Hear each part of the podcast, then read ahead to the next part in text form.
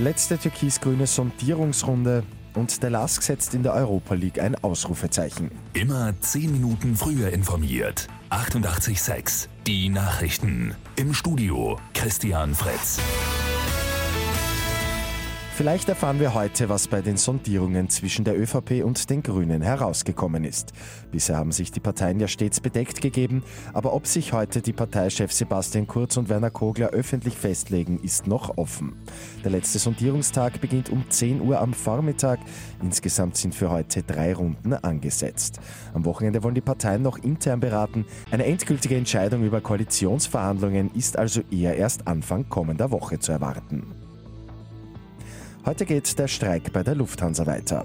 600 Flüge fallen insgesamt aus, auch 15 Flüge von und nach Wien sind betroffen. Am Wochenende soll der Tarifstreit dann beiseite gelegt werden. Da kommen die Lufthansa und die Gewerkschaft zu Gesprächen zusammen. Der LASK hat in der Fußball-Europa League einmal mehr für Furore gesorgt. Die Linzer gewinnen gegen PSW Eindhoven nach Rückstand noch sensationell mit 4 zu 1. Trainer Valeria Ismail spricht von einer Sternstunde für, für den Verein für die Mannschaft, für die Fans, für die Stadt Linz, für den österreichischen Fußball.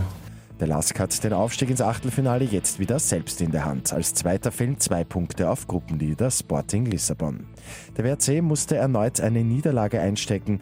Gegen Istanbul Başakşehir hier setzt es ein 0 zu 3. Die Chance auf die Zwischenrunde ist damit etwas kleiner geworden, aber immer noch gegeben. Und uns Österreichern geht's eigentlich ganz gut. Die gute Nachricht zum Schluss. Von der Eurostat nach der Zufriedenheit befragt, gibt's EU-weit das zweitbeste Ergebnis hinter Finnland, durchschnittlich nämlich mit 8 von 10 möglichen Punkten. Mit 886 immer 10 Minuten früher informiert. Weitere Infos jetzt auf Radio 886 AT.